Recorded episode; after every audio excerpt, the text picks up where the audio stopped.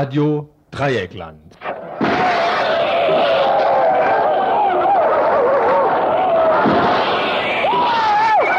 Tagesinfo.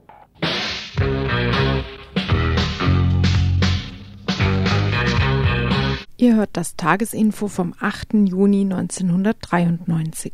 Herzlich willkommen zum Tagesinfo von Radio Dreieckland heute am 9.06.93. Hat jemand Mist geschrieben. Heute ist der 8.06. Ihr habt recht. Vielleicht hört auch die Wiederholung, dann stimmt's. Wir fangen an mit der Themenübersicht. Thema Nummer 1. Heißt ähm, Freiheit für die politischen Gefangenen. So der Titel einer Veranstaltung, die heute Abend, Dienstagabend stattfindet. Wir stellen einige Ausschnitte aus einem Film vor, der während einer Diskussion mit vier Frauen aus der RAF gedreht wurde. In ganzer Länge gibt es den in knapp zwei Stunden dann zu sehen, hier in Freiburg. Der Arbeitskreis Alternative Kultur.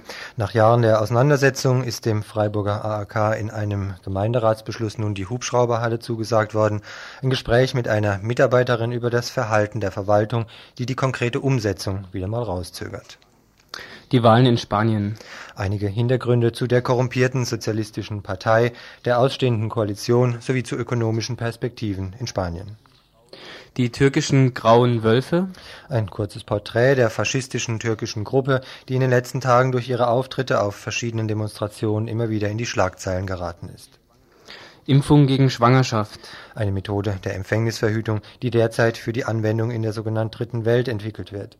Dass sie als ein Baustein weltweiter Bevölkerungspolitik im Interesse der Industriestaaten ist, schildern uns zwei Frauen von der Freiburger 218 Gruppe.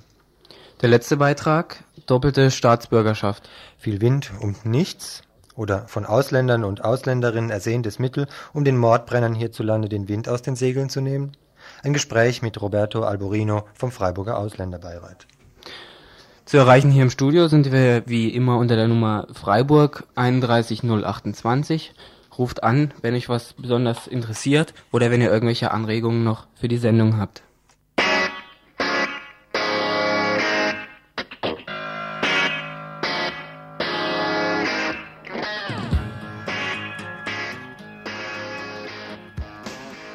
Paar Kurzmeldungen noch vor den genannten etwas längeren Themen. Eine Presseerklärung von deutschen und türkischen Antifaschisten und Antifaschistinnen erreichte uns heute Nachmittag.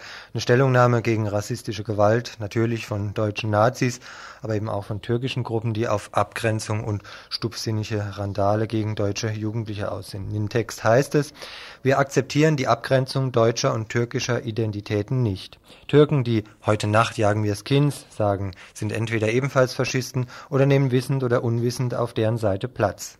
Wir haben ansehen müssen, wie türkische Faschisten einen antifaschistischen deutschen Jugendlichen verletzt haben. Wer auch immer Gewalt als Mittel ansieht und zum Zweck macht, dadurch ethnische Unterschiede schürt, findet uns gegen sich.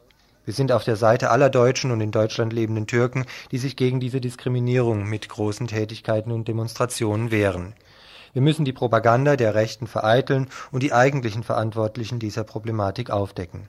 Das nationale und das internationale Kapital, die Staaten und ihre Vertreter. Soweit eine kurze Presseerklärung verschiedener türkischer Zeitungen sowie der Vereine und Kriegsgegner in der Vereine der Kriegsgegner in Izmir und Ankara.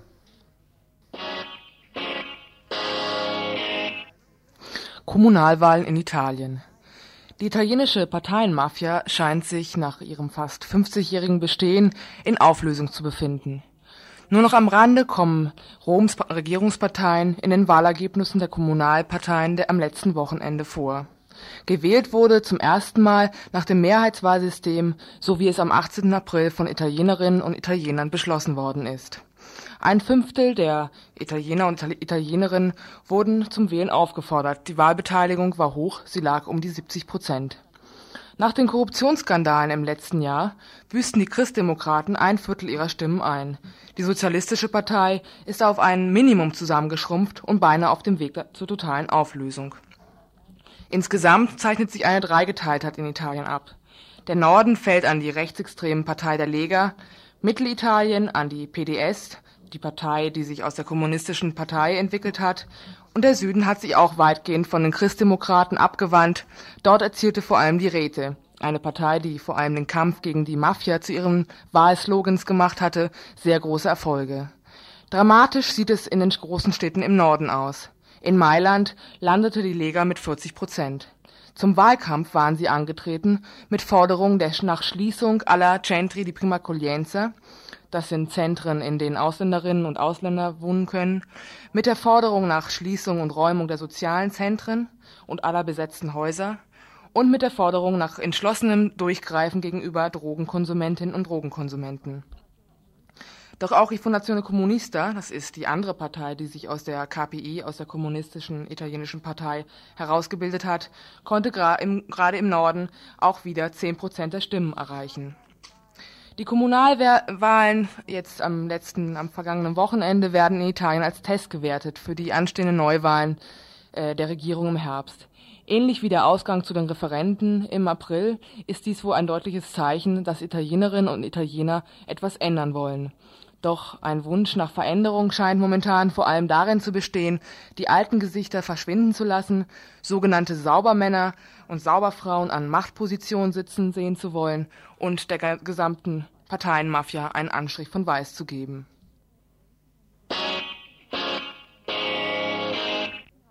Fünfzehntausend Menschen haben sich am Montag zum neunten AIDS-Weltkongress in Berlin eingefunden. Eine Mammutveranstaltung, vor allem für Fachpublikum. Forscher aus aller Welt stellen ihre neuesten Forschungen und Ergebnisse dar. Der wissenschaftliche Kongress geht an den Bedürfnissen der Betroffenen vorerst vorbei. Aber anders als beim letzten Welt-Aids-Kongress in Amsterdam sind diesmal zusätzlich noch eine ganze Reihe von Selbsthilfegruppen aus aller Welt eingetroffen. Durch Spenden der Deutschen AIDS-Hilfe konnte diese Anreise teilweise ermöglicht werden, zum größten Teil war dafür natürlich kein Geld da und die Gruppen mussten ihre Anwesenheit selbst finanzieren. In diesen Selbsthilfegruppen geht es um einen Austausch von Erfahrungen und Ansätzen. Auch, ein eigenständige, auch eine eigenständige Frauengruppe hat sich in Berlin getroffen. Denn Frauen haben ein zehnmal höheres Infektionsrisiko als Männer. Haben Frauen in vielen Ländern keinerlei Chance, über Kondome zu reden, so sind auch hier in den Industrieländern die Hälfte aller neu infizierten heterosexuellen Frauen. Bis zur Jahrtausendwende wird es mehr HIV-positive Frauen geben als Männer. Zu den alternativen Heilverfahren, die auch ein zentrales Thema darstellen sollen, konnten wir leider bisher nichts Neues erfahren.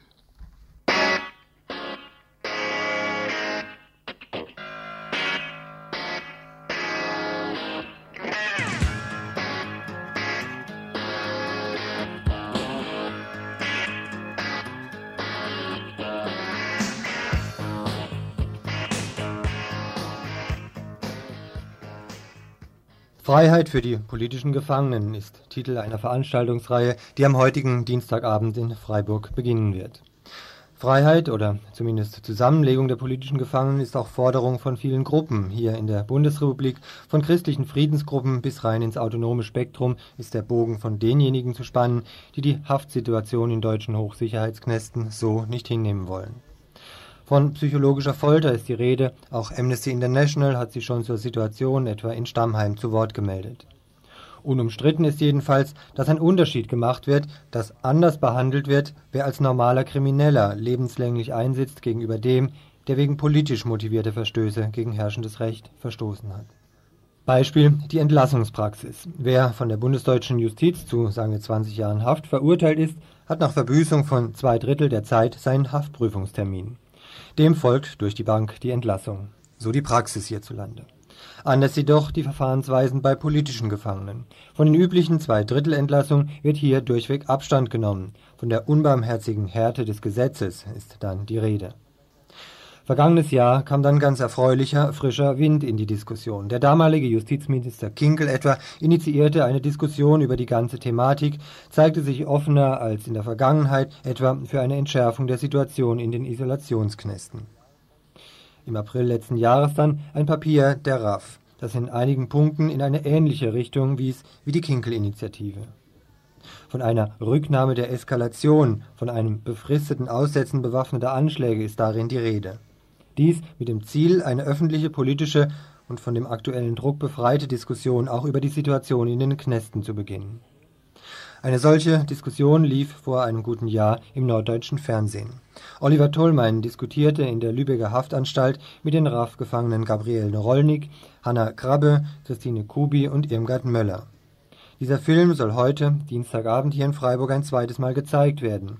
In ihm wird unter anderem über die These gesprochen, die RAF steuere aus den Knästen die Anschläge draußen. Seit wir gefangen sind, war es immer so, dass die Bundesanwaltschaft oder die ganze Staatsschutzmaschine behauptet hat, dass die Gefangenen die Sachen draußen steuern. Und das sollte legitimieren die Maßnahmen gegen uns. Das war zur öffentlichen, also die öffentliche Linie, um zu rechtfertigen, warum man uns isoliert, warum man uns so behandelt. Und ja, außerdem sollte es äh, irgendwie sowas vermitteln, dass es keine wirkliche Kontinuität gibt äh, vom Widerstand und Kampf draußen, ne, sondern dass das nur dadurch lebt, dass die Gefangenen quasi die Fäden ziehen. Das ist einfach nicht die Realität gewesen. Mehr Irritationen, auch Rückschläge als ursprünglich erwartet, hat sicherlich der Zusammenbruch der realsozialistischen Staaten Osteuropas mit sich gebracht. Nicht nur für die etwa parlamentarischen linken Gruppen, auch die Politik der RAF ist von der veränderten globalen, aber auch nationalen Situation in ein verändertes Umfeld gesetzt worden. Sodass wir jetzt äh, global eine ganz andere Situation vorfinden. Also alles, was sich jetzt gegen Imperialismus entwickelt, entwickelt sich nicht mehr an der inneren und äußeren Front, sondern eigentlich nur noch an inneren Widersprüchen im imperialistischen System. Können Sie vielleicht noch mal genauer beschreiben, was der Zusammenbruch oder das, die Auflösung des sozialistischen Staatensystems für den bewaffneten Kampf in der Bundesrepublik für eine Rolle spielt? Es hat ja auch Auswirkungen im Innern der Zusammenbruch des sozialistischen Lagers in einer positiven Weise auch, also dass bestimmte starre Denkstrukturen, viele haben sich ja auch darauf verlassen, dass äh, da eine Kraft ist, die äh, dem Imperialismus entgegentritt und ihn in Schach hält, was auch gar nicht mehr realistisch war. Ne? Und die nicht aus ihren eigenen Bedingungen und Bedürfnissen rausgekämpft haben und trotzdem, also die eine andere Gesellschaft wollten, aber es irgendwie so delegiert haben. Ne? Das sind dann also eher Überlegungen, sagen wir politischer und strategischer Art, als jetzt zu sagen, also wir finden sowas wie Attentat oder Tötung von Menschen prinzipiell irgendwie nicht richtig. Und prinzipiell kann man sowas überhaupt nicht beantworten, denke ich. Ne? Aber äh, was sich zum Beispiel auch verändert hat, äh, jetzt, jetzt einmal die Funktion vom Staat, dann aber auch die Funktion von Gewalt.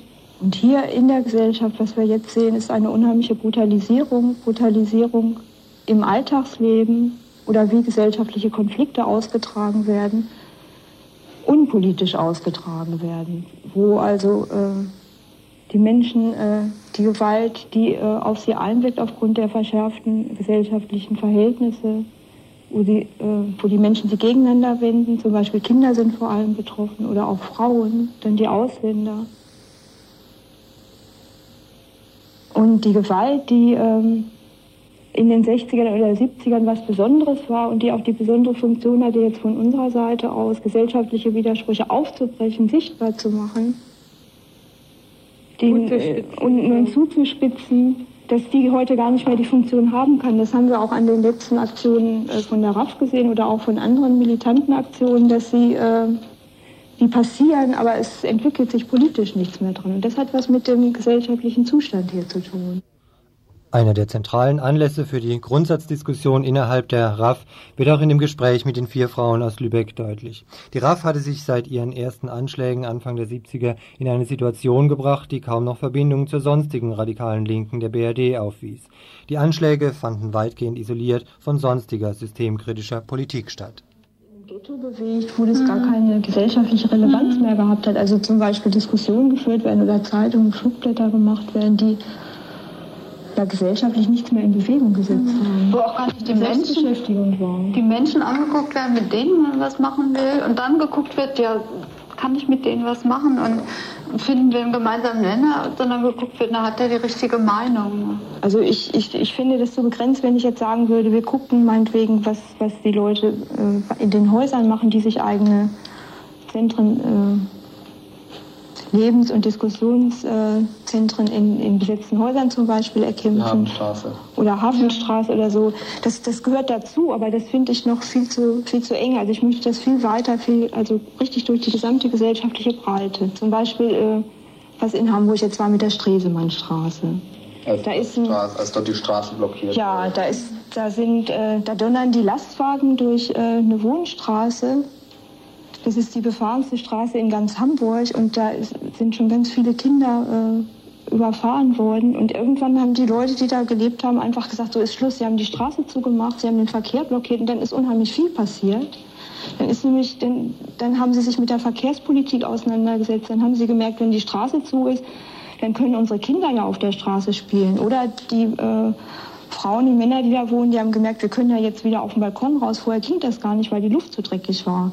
Also es sind ganz viele ähm, Probleme an einem ganz kleinen Punkt. Also eine Straße, da ist ein Kind überfahren worden. Die, die gesamtgesellschaftliche Organisierung, also wie wird hier der Verkehr organisiert, wie wird hier Kommunikation organisiert beziehungsweise nicht organisiert, also wo haben die Menschen eigentlich noch einen Freiraum in den, in den Bereichen, wo sie leben, wie können sie das herstellen? Das geht gleich um alles. Ne? Soweit also ein paar Ausschnitte aus dem Film, der heute Abend im Radikaldemokratischen Zentrum in Freiburg zu sehen sein wird. Eine Veranstaltung zur Lage der politischen Gefangenen hier in der Bundesrepublik sowie zu ihren Forderungen zu sehen. Also heute Dienstagabend, 8. Juni im Radikaldemokratischen Zentrum in der Egonstraße 54. Beginn ist um 20 Uhr. Ihr hört das Tagesinfo vom 8. Juni 1993.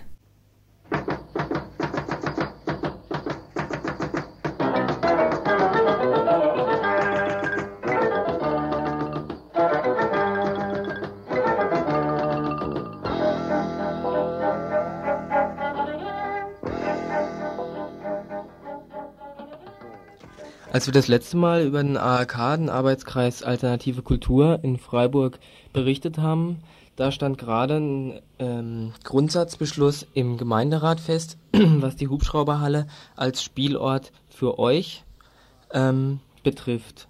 Das war alles sehr positiv damals. Wie sieht denn das heute aus, die Situation der Hubschrauberhalle für euch als Spielort? Annette vom AAK, kannst du mir dazu vielleicht mal was sagen? Also es sieht jetzt folgendermaßen aus, dass damals im Februar wurde ja beschlossen, dass vorbehaltlich der Finanzierung der Hubschrauberhalle der Gemeinderat erstmal ein positives Votum für uns abgegeben hat. Und diese Finanzierung, um die kümmern wir uns gerade ganz konkret. Sprich, einerseits plant der Architekt nochmal ganz genau, kalkuliert durch, wie teuer das Ding wird. Und wir versuchen auch noch das Geld, was wir beisteuern müssen, aufzutreiben.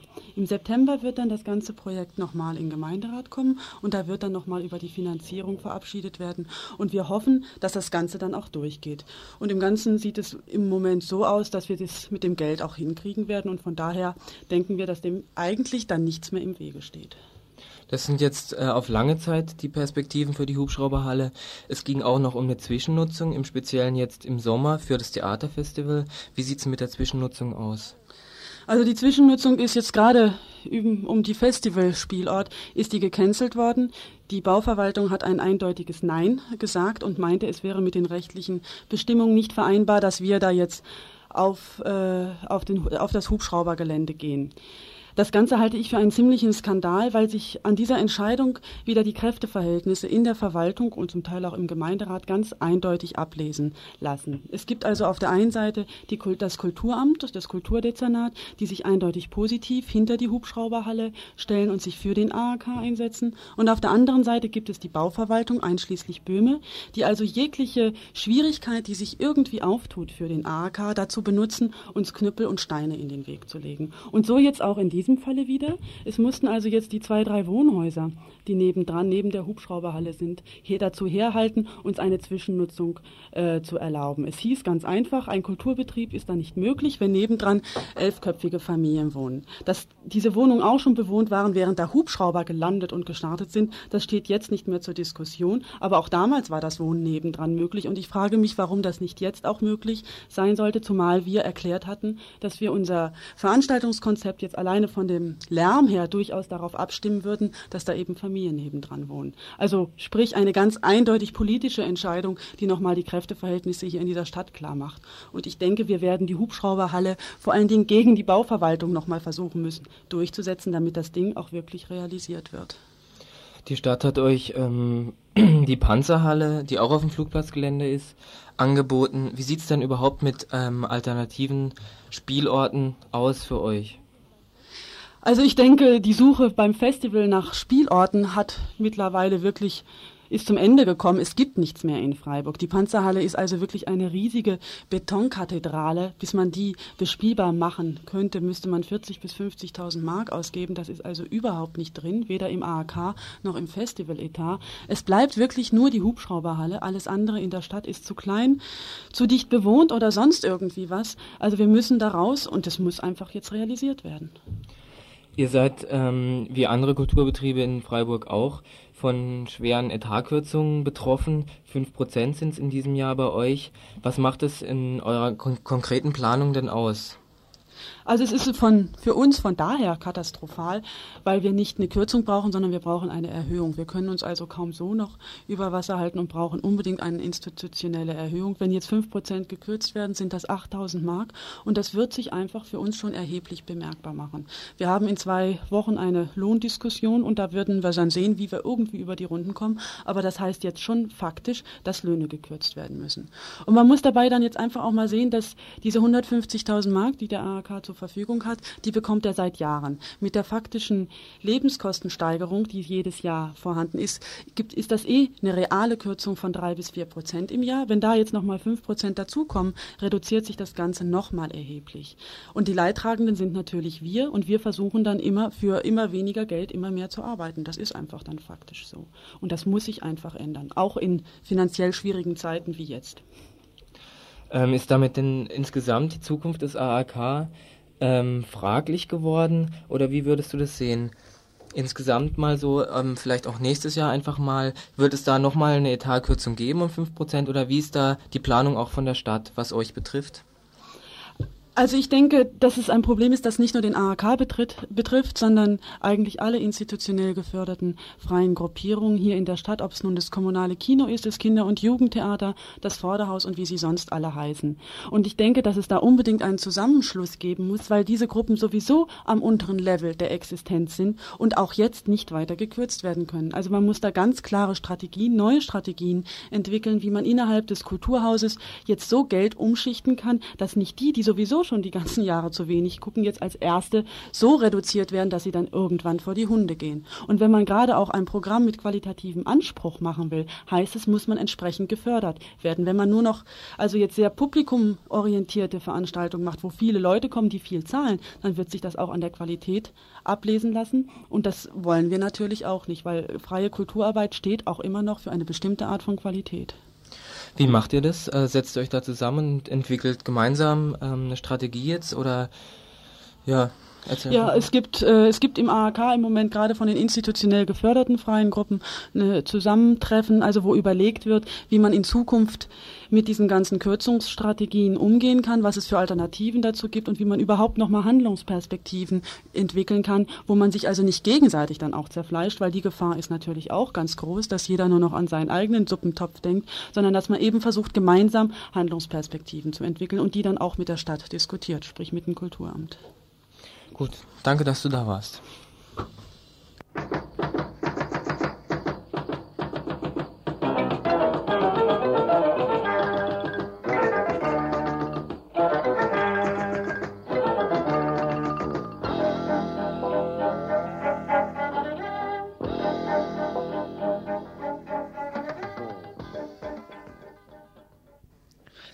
Wochenende haben in Spanien zum sechsten Mal Parlamentswahlen stattgefunden.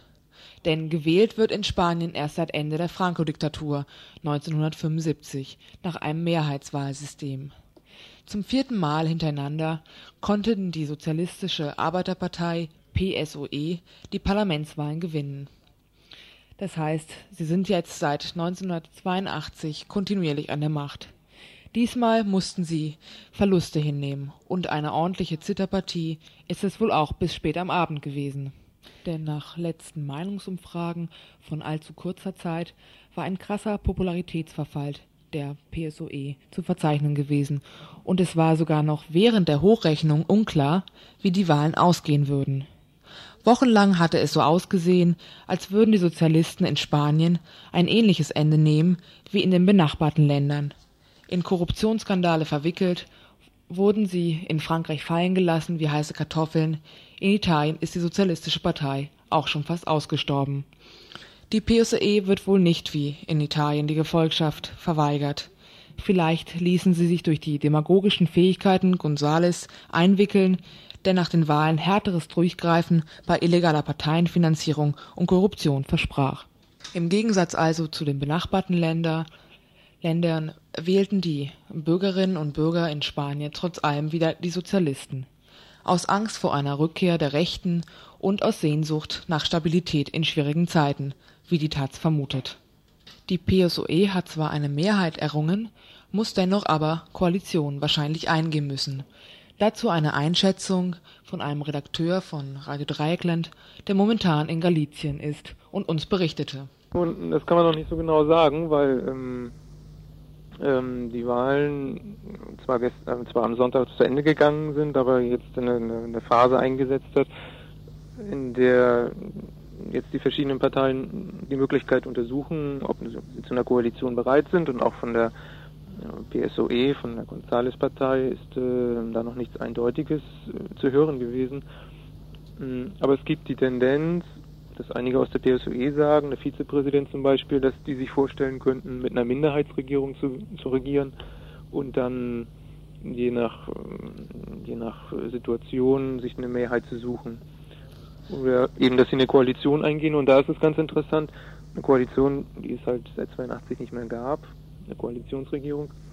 Ähm, da könnten, werden wahrscheinlich die Parteien aus äh, zwei autonomen Regionen, aus zwei sozusagen aus Bundesländern in Spanien eine große Rolle spielen, nämlich die Partei, die Katalonien repräsentiert, die eine relativ hohe Anzahl an Sitzen bekommen hat und die Partei, eine der Parteien, die das Baskenland, die auch im Baskenland regieren.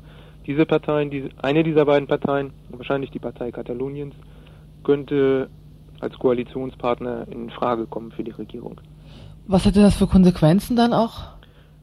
Die Konsequenzen könnten so sein, dass, ähm, naja, dass sich die, die Regierung González einer sehr, sehr viel stärker, einer offeneren, sehr viel stärker zu einer mm, progressiveren Autonomiepolitik äh, hinwenden müsste. Katalonien und das Baskenland sind die Regionen, die in Spanien mit am weitesten wirtschaftlich entwickelt sind, die einen einen, die sehr viele Kompetenzen von, vom Zentralstaat übertragen bekommen haben, die allerdings immer noch mehr Kompetenzen wollen, auch zum Teil gerechtfertigt, Finanzautonomie und solche Sachen fordern, denen sich bislang die Regierung immer widersetzt hatte. Denn das bedeutet ja für die Regierung einen dritten Machtverlust. Kommt es nun zu einer solchen Koalition oder selbst wenn es zu einer Minderheitsregierung kommt und die Regierung auch von, den, von dieser katalanischen Partei oder von der baskischen Partei Unterstützung braucht, da wird, es wird sie sicherlich Konzessionen machen müssen, was die Weiterentwicklung der Autonomiestatute in Spanien betrifft. Es hat allerdings auch eine negative Konsequenz, könnte es haben, denn bislang hat es, bislang war es halt immer so, dass, Bas, dass das Baskenland und Katalonien, insbesondere diese beiden autonomen Regionen, sehr stark für ihre autonomen Rechte eingetreten sind, also sich nicht so sehr darum gekümmert haben, ob jetzt andere Regionen in Spanien, die wirtschaftlich weniger entwickelt sind, geringere Bedeutung haben, dass die auch zumindest diesen, diesen Mindeststandard erreichen, wie in Katalonien und das Baskenland haben. Da besteht also die Gefahr, dass diese Ungleichheit, die in der Entwicklung des Autonomiestatuts in Spanien besteht, dass sich diese Ungleichheit in Zukunft noch weiter fortsetzen wird, dass also die Ungleichheit innerhalb des Landes steigen könnte. Nun gibt es in Spanien auch noch eine Vereinigte Linke, die sich zur Wahl gestellt hat. Wir fragten, warum diese Partei nicht als Koalitionspartnerin für die PSOE in Frage kommt. Vereinigte Linke, die Vereinigte Linke, das ist der Zusammenschluss von linken Parteien, die bis zu den Kommunisten zum Beispiel reichen. Die haben schon im Vorfeld, im Wahlkampf klar gemacht, äh, dass sie in eine Regierungskoalition mit der PSOE nur dann eintreten würden, wenn die PSOE ihr, ihr Wahlkampfprogramm akzeptiert. Ihr Wahlkampfprogramm, das Wahlkampfprogramm der Vereinigten Linken ist wesentlich radikaler als das von der PSOE. Sie treten zum Beispiel für ein Referendum über den Maastricht-Vertrag ein, für ein Referendum über den Verbleib in der NATO. Sie treten ein für die, für die Verkürzung der Arbeitszeit ohne vollen Lohnausgleich. Und das sind Dinge, die für die PSOE inzwischen, 1982 vielleicht noch nicht, aber inzwischen nicht mehr akzeptabel sind. Das ist der Hauptgrund, warum es wahrscheinlich zu einer Koalition von der Sozialistischen Arbeiterpartei, PSOE und der Vereinigten Linken nicht kommen wird. Wichtiger Bestandteil solcher Wahlkämpfe sind ja auch die sogenannten Wirtschaftspläne und Programme, zu denen Politikerinnen und Politiker Wahlversprechen leisten. In Spanien sicherlich eine wichtige Frage, denn auch dort, wie überall, ist ja von Wirtschaftskrise die Rede. Äh, wir fragten unseren Berichterstatter, wie nun die Parteien desbezüglich angetreten sind und wie er einschätzt, wie sie auch demnächst verfahren. Die, die Wirtschaftskrise hier in Spanien ist gibt eine Arbeitslosigkeit, eine offizielle Arbeitslosenquote von 20 Prozent. Äh, die war natürlich auch eines der wichtigsten Wahlkampfthemen. Und die Vorschläge der Regierung gehen dahin, die Vorschläge der Regierung gehen dahin, dass zum Beispiel Streikrecht äh, gelockert werden könnte, dass überhaupt die äh, Arbeits, äh, die, die, die der Arbeitsmarkt flexibilisiert werden soll, also dass äh, wahrscheinlich die Rechte der Arbeitnehmer und Arbeitnehmerinnen eingeschränkt werden könnten. Also Streikrecht gelockert heißt dann auch eingeschränkt? Eingeschränkt, mhm. ja, auf jeden Fall. Es hat auch im Vorfeld vor den Wahlen schon heftigen Widerstand der Gewerkschaften gegeben. Dann gibt es ähm, dieses schöne Wort vom Sozialpakt, der wahrscheinlich in der Bundesrepublik nicht ganz unbekannt ist, den also auch hier die PSOE ansteuert. Andererseits die ähm, der mögliche Koalitionspartner, die autonome Partei aus, äh, aus Katalonien, ähm, geht, fährt noch einen, einen relativ konservativeren Wirtschaftsstil, setzt sich zum Beispiel für die Verlängerung von Zeitverträgen ein. Also nicht, dass die Leute dann irgendwann einen festen Arbeitsvertrag haben, sondern dass Zeitverträge mehrmals verlängert werden können, dass die Unternehmen weniger Steuern zahlen, dass die Unternehmen weniger Beiträge zur Sozialversicherung leisten und dass es äh, unter möglich, in einigen Bereichen zur Privatisierung kommen könnte. Das sind sicherlich so Knackpunkte, die dann möglicherweise verhandelt werden müssten, aber da die PSOE in den vergangenen, der vergangenen Legislaturperiode tendenziell eine konservative Wirtschaftspolitik äh, gemacht hat, ist zu vermuten, dass sie sich auch mit den sehr arbeitgeberfreundlichen Zielen des eines möglichen Koalitionspartners äh, damit anfreunden könnte, darüber einigen könnte. Tja, so viel anderes als sonst haben sich die Politiker und Politikerinnen der PSOE wohl nicht einfallen lassen und die Spanierinnen und Spanier werden wohl auch nicht viel von ihnen zu erwarten haben. Ihr hört das Tagesinfo vom 8. Juni 1993.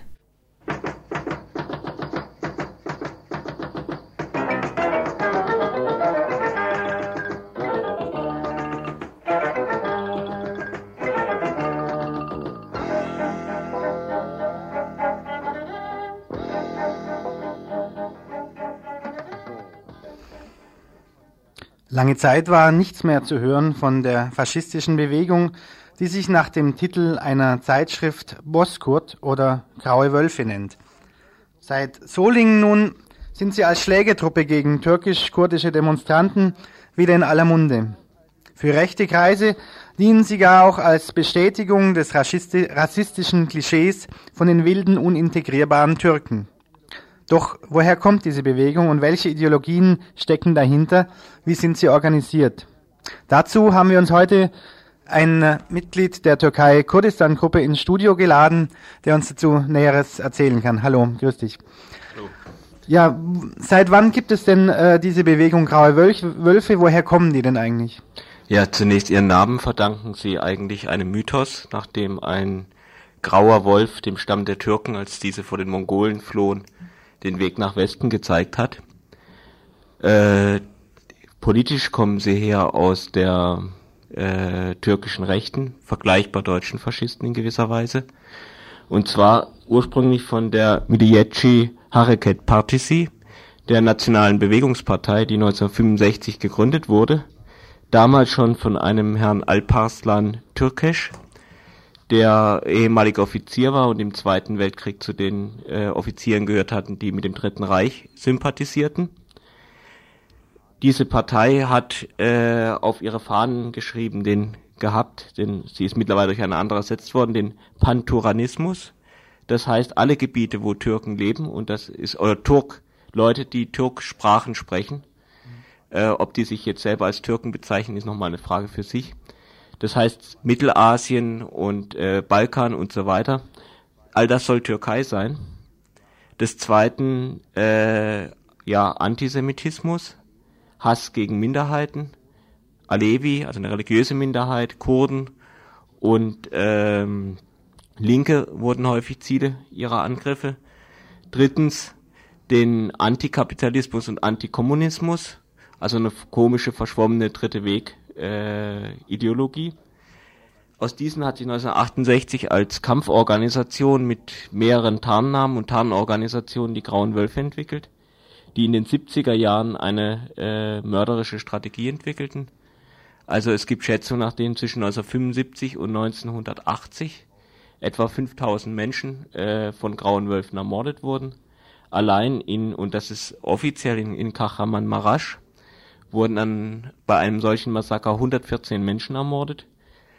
Äh, 1980 die Bewegung der Grauen Wölfe trug mit diesem Terror als Begründung für den Militärputsch bei, wurden dann verboten, wurden auch teilweise abgeurteilt. Es gab einen Massenprozess auch gegen die MHP und äh, sind jetzt aber wieder alle frei gekommen in den 80er Jahren.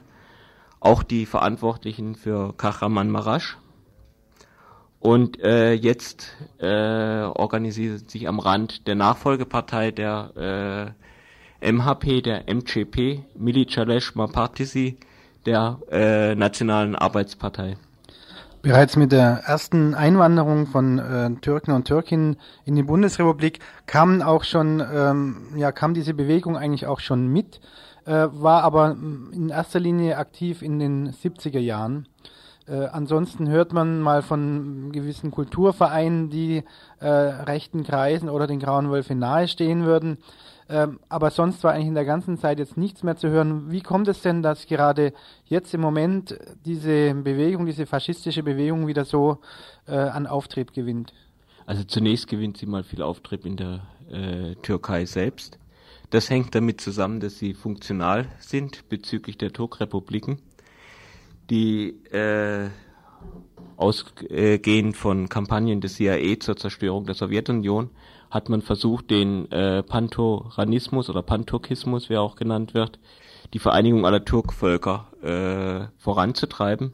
Jetzt macht das insbesondere die Türkei und sie bedient sich dazu ein bisschen der äh, MGP und äh, damit auch der Brau grauen Wölfe. Vor allen Dingen in Aserbaidschan gibt es auch graue Wölfe. Äh, als ein Beispiel der Alparslan Türkisch durfte den äh, der, der, Vorsitzende der ehemals der MHP, jetzt der MGP und sozusagen der große Führer der, äh, der nationalistischen Rechten in der Türkei, der durfte den äh, damaligen Ministerpräsidenten und jetzigen äh, Staatspräsidenten Demirel vor einem Jahr auf einer politischen Reise durch die Turkrepubliken äh, begleiten inwiefern, du sagst, dass es also Nähe zur Regierung gibt, welches Interesse hat denn die äh, Regierung, die, äh, diese Bewegung, diese faschistische Bewegung zu äh, benutzen und mit ihr umzugehen? Also ich denke, dass das Verhältnis in manchen Punkten schwierig ist, denn diese Bewegung ist natürlich auch eine eigene Bewegung, die nicht völlig unter Kontrolle ist. Sie äh, lässt sich gebrauchen als nationale Mobilisation Richtung die Turkrepubliken. Sie ist auch immer eine Waffe gegen die Linke gewesen, natürlich auch gegen die Kurden die ähm, Faschisten, also die MCP, haben eine Koalition mit den Fundamentalisten bei letzten, also eine Wahlbündnis äh, gemacht, das äh, relativ gut abgeschnitten hat und äh, auch versucht hat, gegen die kurdische Bewegung in der Türkei äh, zu mobilisieren. Kommen wir zurück zur Bundesrepublik. Hier sind Sie ja jetzt äh, bei den Demonstrationen äh, gegen die rassistischen und faschistischen Angriffe gegen Türkinnen und Türken in, gerade in Solingen aufgetreten, in Straßenschlachten gegen äh, linke Kurdinnen und Kurden, gegen äh, Türken. Ähm, wie äh, treten die denn in der Bundesrepublik in Erscheinung? Wie sind denn die hier äh, organisiert? Weiß man denn da was? Also genau weiß man das nicht. Es gibt rechtslastische türkische Kulturvereine es gibt diese Hürtürk äh, Derneği, also freie Türkenvereine, die äh, allerdings nicht einfach nur äh, als äh, als Tarnorganisation der äh, Faschisten zu bezeichnen sind, in denen aber die Faschisten sicher gut vertreten sind. Äh, nebenbei, das sind ja deutsch-türkische Vereine und entsprechend ist der Vorsitzende auch ein Deutscher, nämlich der Herr Hans Stärken der Vorsitzende des Auswärtigen Ausschusses äh, des Bundestages. Und in diesen Vereinen äh, haben sie schon Organisation. Wie genau sie organisiert sind, sind ja geheim oder sowas. Also das konnte ich auch nicht ermitteln. Kann man denn ungefähr rauskriegen, wie viele äh, Leute das überhaupt sind und äh, woher die ihre Mittel und so weiter holen? Das könnte ich jetzt nicht sagen, wie viele die sind. Es sind äh, in der Türkei haben sie auch ähm, lässt sich ihre Stärke auch schlecht absetzen. Sie haben in letzter Zeit haben sie zum Beispiel bei Angriffen auf Kurden in, im Westen auch sind sie aufgetreten. Sie kommen hauptsächlich sind sie in Mittel- und Ostanatolien organisiert. Dort haben sie wohl einen ziemlichen Zulauf. Dort, wo halt eben Flüchtlinge vom Balkan mal angesiedelt worden sind nach dem Ersten Weltkrieg. Äh, über ihre Zahl könnte ich jetzt nichts sagen. Sie waren, äh, sie hatten sicher Tausende von Mitgliedern in den 70er Jahren und sie können auch, auch mal eine Demonstration mit 1000 Leuten in Istanbul auf die Beine bringen. Also nur graue Wölfe. Sowas geht, aber wie viele sie absolut sind, könnte ich nicht sagen. Ja, ich danke dir mal für die Informationen.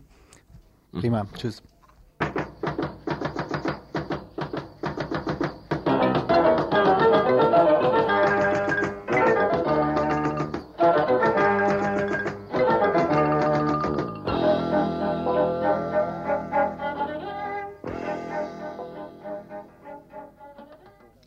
Impfung gegen Schwangerschaft war der Titel eines Kongresses, der vergangenes Wochenende in Bielefeld stattfand. Eingeladen hatte der Bundeskongress entwicklungspolitischer Gruppen die Buko-Pharma-Kampagne. Für sie stand die Wirkungsweise der Impfung im Mittelpunkt und ist Grund für eine Ablehnung der Pläne, wie sie unter anderem von der WHO, der Weltgesundheitsorganisation, vertreten wird die für die sogenannte Dritte Welt entwickelten Verhütungsspritzen zwingen das Immunsystem der Frau dazu, körpereigene Stoffe anzugreifen, die zur Entwicklung einer Schwangerschaft unentbehrlich sind. Derzeit entwickeln verschiedene Organisationen verschiedene Wirkstoffe. Beteiligt sind die WHO, Regierungsstellungen der, e der USA sowie eine Gruppe des Staates Indien. Sie alle arbeiten daran, den idealen Wirkstoff zu finden, um eine Einnistung der befruchteten Eizelle in die Gebärmutter zu verhindern hier bei uns im Studio sind jetzt zwei Frauen von der Freiburger 218-Gruppe. Ihr wart auf dem Kongress. Wie wurde da grundsätzlich diskutiert? Standen eher die medizinischen Fragen im Mittelpunkt oder war der Bogen eher weiter gespannt? Es war sehr unterschiedlich. Ich denke, es gab zwei äh, verschiedene Gruppen. Die einen haben sehr speziell um diesen Impfstoff drumherum diskutiert und die anderen hatten etwas weitergehendes Interesse, äh, zum Beispiel wie ist die medizinische Sicht dieser Verhütungsmittelforscher, was haben die für ein Frauenbild im Kopf, um auf die Idee zu kommen, solche Impfstoffe zu entwickeln und dann noch weitergehend die Frage Bevölkerungspolitik. Diese Impfstoffe oder immunologischen Verhütungsmittel werden ja speziell im Trikont äh, eingesetzt unter dem Gesichtspunkt Bevölkerungskontrolle. Und da gab es von einigen Frauen vor allem eben auch noch ein grundsätzlich Interesse, grundsätzliches Interesse daran zu sagen, äh, wir wollen überhaupt nicht, dass äh, Bevölkerungskontrolle stattfindet. Und das war aber, wie, wie gesagt, nur ein Teil der äh, Teilnehmenden am Kongress, die so weitergehend diskutiert haben. Wer waren denn die Leute, die vertreten waren oder auch die Gruppen, die dann als äh, Referierende oder auch als Teilnehmer, Teilnehmerinnen auf dem Kongress waren? Aus welchem Spektrum kamen die denn? Ja, ähm, zum einen war es der David Griffin von der WHO, der im Wesentlichen die Koordination der Forschung betreibt.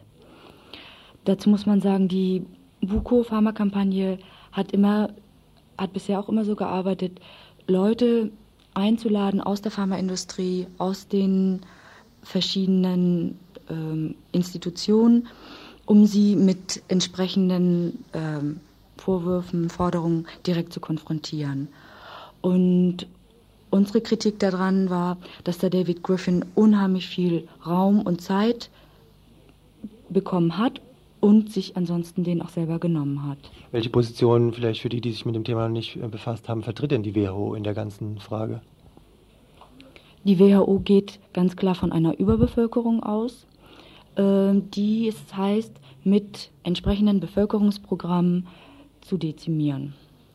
Und vor allem, was diesen Impfstoff angeht, ist die WHO dabei, selber einen eigenen Impfstoff zu entwickeln. Das heißt, die sind genau die gegnerische Seite jetzt von uns aus betrachtet mal. Spektrum war mit Sicherheit weitergefasst aus, den, aus der Seite der grundsätzlichen Gegner und Gegnerinnen. Wer war denn da anwesend?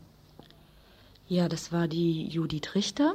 Die hat eine Broschüre gemacht ähm, mit dem Namen hm, Impfung gegen Schwangerschaft, Traum der Forscher, Albtraum für die Frauen. Und dieser Kongress war so ein bisschen um diese, um den Streitpunkt zwischen diesen beiden ähm, Meinungen aufgebaut. Äh, die Judith Richter beschreibt in ihrer Broschüre zum einen sehr ausführlich, wie er wirkt, welche Risiken damit verbunden sind und sie fordert letztendlich auch die Einstellung der Forschung. Waren Frauen aus anderen Ländern auch anwesend? Eine ganze Menge. Ähm, zum Beispiel aus Indien war eine Frau da, die auch ein sehr gutes und sehr langes Referat gehalten hat. Und dann noch eine Frau aus Sambia, äh, die sich vor allem mit dem Thema wie wirkt sich dieser Verhütungsmittelimpfstoff äh, im Zusammenhang mit AIDS aus und die zum Beispiel gesagt hat, es sei für, die, für Afrika vor allem verheerend, dass eine sehr, sehr hohe HIV-Quote hat, ausgerechnet so einen Impfstoff zu entwickeln. Und zwar immer aus zwei Gründen. Zum einen äh, fordert sie ganz klar, dass wenn Verhütungsmittelforschung betrieben wird, dass es immer vor allem jetzt in der dritten Welt äh, unter dem Gesichtspunkt, wie kann gleichzeitig AIDS verhütet äh, werden oder verhindert werden oder bekämpft werden, äh, geschehen muss. Und zum anderen sagt sie eben ganz klar, dieser Impfstoff greift das Immunsystem, wenn man von diesem Bild ausgeht, der Frau an. Es ist noch völlig unklar, wie der tatsächlich wirkt, was für Nebenwirkungen hat, wie er sich überhaupt, ja, zum Beispiel eben auf eine HIV-Infektion auswirken kann ob das nicht eventuell ganz, ganz verheerende Folgen haben kann. Und aus diesem Grund sagt sie, ähm, sei dieser Impfstoff auf jeden Fall abzulehnen. Eine Inderin war auch auf dem Kongress, die Kalpana Mehta äh, von der Saheli Women's Resource Center. Und, und sie hat beschrieben, was für ähm, Bedingungen, was für Vorstellungen die indischen Frauen haben, wie sie in Traditionen verfangen sind oder auch, ja, sie einfach leben. Das heißt, sie sind, wenn sie ähm, als junge Frauen brauchen sie keine Verhütungsmittel, weil sie äh, gar nicht in die Situation kommen, die zu benutzen. Dann heiraten sie, dann brauchen sie, dann wollen sie Kinder. Ähm, sie brauchen eins, sie brauchen zwei, auf alle Fälle auch einen Jungen. Und, ähm, und dann, wenn die Kinder gesund sind und überleben können überhaupt aufgrund der, der finanziellen, der gesundheitlichen Bedingungen, dann möchten sie verhüten. Und sie wollen aber nicht ähm, immunologisiert werden, sie wollen nicht sterilisiert werden. Und, und das zeigt auch nochmal, wie solche Programme, die hier gemacht werden, einfach an den Bedürfnissen der, der Menschen, der Frauen ganz klar vorbeigehen. In welchem Kontext steht denn die ganze Thematik Bevölkerungsplanung weltweit? Ist das jetzt eine einmalige Aktion gewesen oder gibt es da wohl weitere äh, Arbeitsgruppen, die zu dem Thema arbeiten? Wie ist das für die Zukunft zu sehen? Also erstmal nächstes Jahr findet in Kairo der Weltbevölkerungskongress statt. Äh, das ist ein Kongress, der alle zehn Jahre stattfindet und da trifft sich so die herrschende Elite. Ich denke, so vom Umfang her ist es ungefähr vergleichbar mit dem, was letztes Jahr in Rio de Janeiro zu dieser zur Umwelt äh, stattgefunden hat. Und ähm, die Vermutung geht auch sehr stark dahin, dass die sogenannte Bevölkerungsexplosion für alle Probleme der Welt verantwortlich gemacht wird. Also angefangen von ökologischen Problemen bis dahin, äh, dass es Armut auf der Welt gibt. Äh, zusätzlich findet im Frühsommer nächsten Jahres in Heidelberg ein Kongress statt. Da trifft sich die internationale Verhütungsmittelforscher-Elite. Ähm, dieser Heidelberger Kongress ist mit absoluter Sicherheit im Zusammenhang mit Kairo zu sehen, dass die Forschung nach Verhütungsmitteln eben immer stärker unter dem Gesichtspunkt, wie können wir die Bevölkerungsexplosion, wieder in Anführungszeichen, äh, einschränken und in den Griff kriegen, und da gibt es bislang äh, von BRD-Seite und von Frauenseite aus Überlegungen zu Heidelberg was zu machen. Und ich denke, wir werden auf jeden Fall übers Radio dann noch weiteres bekannt geben, wenn wir selber auch noch genauer wissen, was dann da läuft. Aber auf jeden Fall wird es da was zu geben. Und vielleicht zum Schluss noch, ich denke, es ist ganz, ganz wichtig, äh, so diesen Kongress, der jetzt in Bielefeld stattgefunden hat, die Fragen, die da diskutiert worden sind, eben unter dem Zusammenhang mit Kairo nächstes Jahr zu sehen. Und ich sehe es als ganz, ganz notwendig an, äh, sehr breit jetzt in nächster Zeit zu diesem Thema was zu machen, einfach um eine Gegenöffentlichkeit äh, stattfinden zu lassen oder, oder auf, also hinzukriegen. Äh, einfach weil ich denke, dass so die Propaganda der Bevölkerungsexplosion mittlerweile sehr breit sieht sehr weit auch bis in alternative oder zumindest liberale Kreise äh, wirkt und dass deswegen klar, was nötig ist, dagegen zu setzen. Soweit ein Gespräch mit zwei Frauen von der Freiburger 218-Gruppe. Wenn euch das Thema weiter interessiert, kann ich euch auf zweierlei hinweisen. Zum einen gibt es demnächst wohl noch eine Sendung im Frauen- und Lesbenradio hier bei uns bei Radio Dreieckland. Und es gibt die Frauenvolksküche. Die nächste findet am 5. Juli im Strandcafé statt. Dort ist dann auch jemand da von der 218-Gruppe und da könnt ihr mit Sicherheit auch mehr zu dem Thema noch erfahren. Ihr hört das Tagesinfo vom 8. Juni 1993.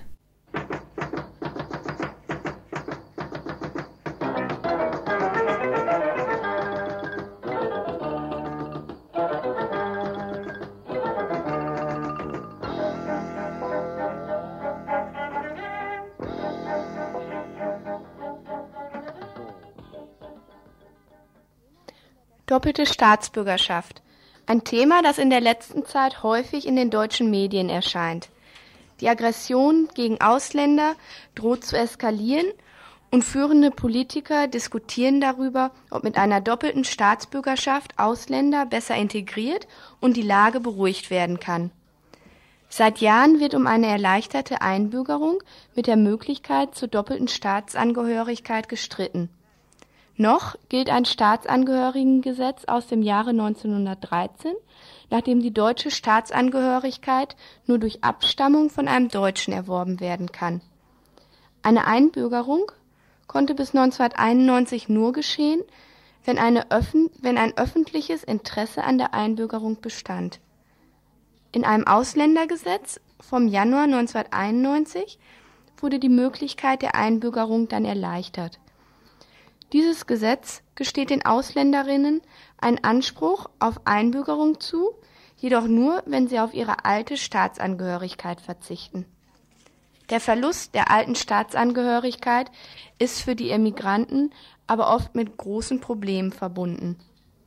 So wird im Iran und vielen anderen Ländern der Verlust der alten Staatsangehörigkeit erst nach erheblichen Schikanen gestattet. In der Türkei führt der Verlust zu erheblichen erb- und familienrechtlichen Nachteilen. Zudem bedeutet der Verlust der alten Staatsangehörigkeit für viele Immigranten auch ein psychologisches Problem.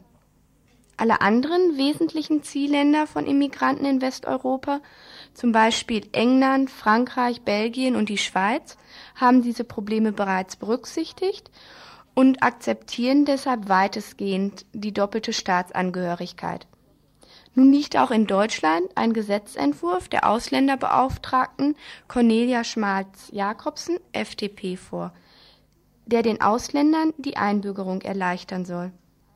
Kinder von in Deutschland geborenen Ausländern sollen danach automatisch zu deutschen, deutschen Staatsbürgern werden. Außerdem verleiht der Gesetzentwurf auch Ausländern, die acht Jahre bei uns gelebt haben, ein Recht auf Einbürgerung. Ebenso im Ausland geborene Kinder und, den und ausländischen Gatten wird deutscher Staatsbürger wird die deutsche Staatsangehörigkeit verliehen. Das Wichtigste an diesem Gesetzentwurf ist aber, dass die doppelte Staatsangehörigkeit akzeptiert werden soll. Allerdings sieht es eher so aus, als ob der Entwurf keine Mehrheit im Parlament finden wird. Die CDU sträubt sich nämlich, doppelte Staatsbürgerschaft zuzulassen, weil sie meint, dass niemand zwei Herren dienen könne. Dieses Argument aber scheint nicht einsichtig, da Staatsbürger keine Untertanen sind, die dem Staat jederzeit und bedingungslos dienen müssen. Die doppelte Staatsbürgerschaft ist ein Zugeständnis sowohl an die Immigranten als auch an die Deutschen. Millionen von Ausländern leben schon seit Jahrzehnten in Deutschland und sind der deutschen Staatsgewalt unterworfen. Sie bezahlen Steuern und Abgaben. Von den wesentlichen politischen Mitwirkungsrechten waren sie aber bisher ausgeschlossen. Auch auf entschiedene Grundrechte, die nur für Deutsche gelten, können sie sich nicht berufen. Das würde sich durch die deutsche Staatsangehörigkeit ändern. Sie, würden den, sie würde den Emigranten mehr Gleichberechtigung und Verantwortung verleihen. Für die Deutschen könnte sie Beschwichtigung verheißen. Sie müssten nicht mehr weiterhin mit Ausländern leben, sondern jetzt nur noch mit Deutschen anderer Kultur. Zur weiteren Beurteilung der doppelten Staatsangehörigkeit befragten wir Roberto Alborino, den Vorsitzenden des Freiburger Ausländerbeirates. Ich sehe die Doppelstaatsangehörigkeit bzw. der Erwerb der deutschen Staatsangehörigkeit ohne Abgabe der, Deu der äh, eigenen Staatsangehörigkeit sehe ich auch ein, so ein wichtiger Schritt zur äh, Integration von äh, den hier länger ansässigen Ausländern. Herr Alborino warnt allerdings vor einer Integration als einseitigen Prozess. Es geht ja weniger um, äh, das ist schon äh, eigentlich schon die Frage des Wortes, ne? integrieren zu wollen oder zu können. Äh, äh es geht hier nicht um ein einseitiges Prozess. Es ist ein Prozess von beiden Seiten. Es ist hier äh, wirklich eine äh, Formen zu finden, die ein Zusammenleben von kulturellen Minderheiten oder Bürger einer anderen Nationalitäten hier in Deutschland zusammen mit den Deutschen äh, ja, möglich ist. Das heißt, dass solche Möglichkeiten sollten gesucht werden. Und äh, deshalb für mich, ich benutze äh, ja, diese integrieren zu wollen oder zu können, äh, müssen wir in diese Richtung sehr aufpassen, sie so sehr stark nach Vereinnahmung. Äh, ich glaube, dass auf jeden Fall die äh, Frage der Doppelstaatsangehörigkeit bzw. Der, der Staatsangehörigkeiten ohne die Abgabe von der eigenen Staatsangehörigkeit äh, wird es mit sich bringen, dass Deutschland sich in eine neue Situation befinden wird. Das heißt, es wird hier in Deutschland kulturelle Minderheiten, offiziell kulturelle Minderheiten das sind dann Deutsche, äh, zum Beispiel äh, islamischer Glauben. Dann sind dann Deutsche äh, italienischer Herkunft. Äh, sind, äh, das heißt, es geht hier um kulturelle Minderheiten. Das heißt, dass hier dann die Politik musste weniger eine Ausländerpolitik, das musste keine Ausländerpolitik mehr sein, wobei diese Ausländerpolitik, die zurzeit seit Jahrzehnten praktiziert wird, ist eher eine Arbeitsmarktpolitik äh, und nicht eine äh, Ausländerpolitik. Äh, aber das wird dann nicht mehr von einer Ausländerpolitik die Rede sein, es wird die Rede von einer Minderheitspolitik. Und da denke ich, äh, sind einige Voraussetzungen notwendig. Soweit Roberto Alborino, dem Vorsitzenden des Freiburger Ausländerbeirates. Und in der Tat würde die Einführung der doppelten Staatsbürgerschaft an zwei Problemen vorbeigehen. Zum einen würden zwei Gruppen von Ausländern und Ausländerinnen geschaffen, die in Anführungszeichen Guten mit deutschem Pass, die hier geboren sind, vielleicht sogar in der zweiten Generation hier leben und eben den Pass mit dem Geier drauf besitzen. Andere, nehmen wir etwa Flüchtlinge aus Jugoslawien, bleiben, weiterhin als Asylanten abgestempelt, Ausländer zweiter Klasse. Wäre die doppelte Staatsbürgerschaft tatsächlich erfolgreiche Beschwichtigungsmöglichkeit, etwa gegenüber den rassistischen Umtrieben, dann würde sich die Situation etwa von Flüchtlingen hier wohl eher verschlechtern. Darüber hinaus scheint die doppelte Staatsbürgerschaft am zentralen Problem Ausländerfeindlichkeit vorbeizugehen. Nicht die Ausländer und Ausländerinnen sind doch schließlich das Problem, sondern die hierzulande übliche Angst oder auch Ablehnung von anderem, Fremdem, Ungewohnten. Hier kann die doppelte Staatsbürgerschaft wohl auch nicht da ansetzen, wo die Probleme liegen. Fremdes kann und soll nicht auf Gedeih und Verderb integriert werden, wie Herr Alborino eben ja schon sagte. Die Deutschen werden schlicht und ergreifend dazulernen müssen. Und, trotz alledem, die doppelte Staatsbürgerschaft ist natürlich zu fordern. Ohne viel Brimborium, ohne das Gefühl, dadurch die hiesigen Verhältnisse zum Tanzen bringen zu können. Denn die doppelte Staatsbürgerschaft sollte selbstverständlich sein. Es wäre genauso wenig aber auch genauso viel wie das Wahlrecht für Ausländer und Ausländerinnen.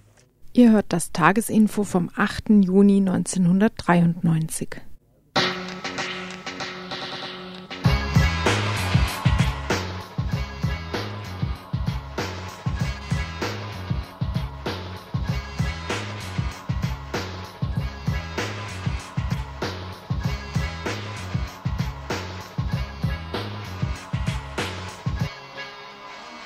Und wir verabschieden uns am Mikrofon waren Kirsten, der Andreas. Was? Ja, wer war denn noch alles? So viele Leute ums Mikro? Paula. Und Paul. Geranie.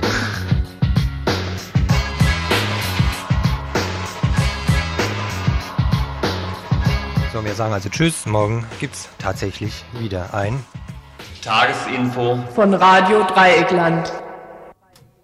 Wir machen hier jetzt weiter. Nach einer kurzen Schaltpause hört ihr Radio International von gestern und dann die aktuelle halbe Stunde gegen 12 Uhr.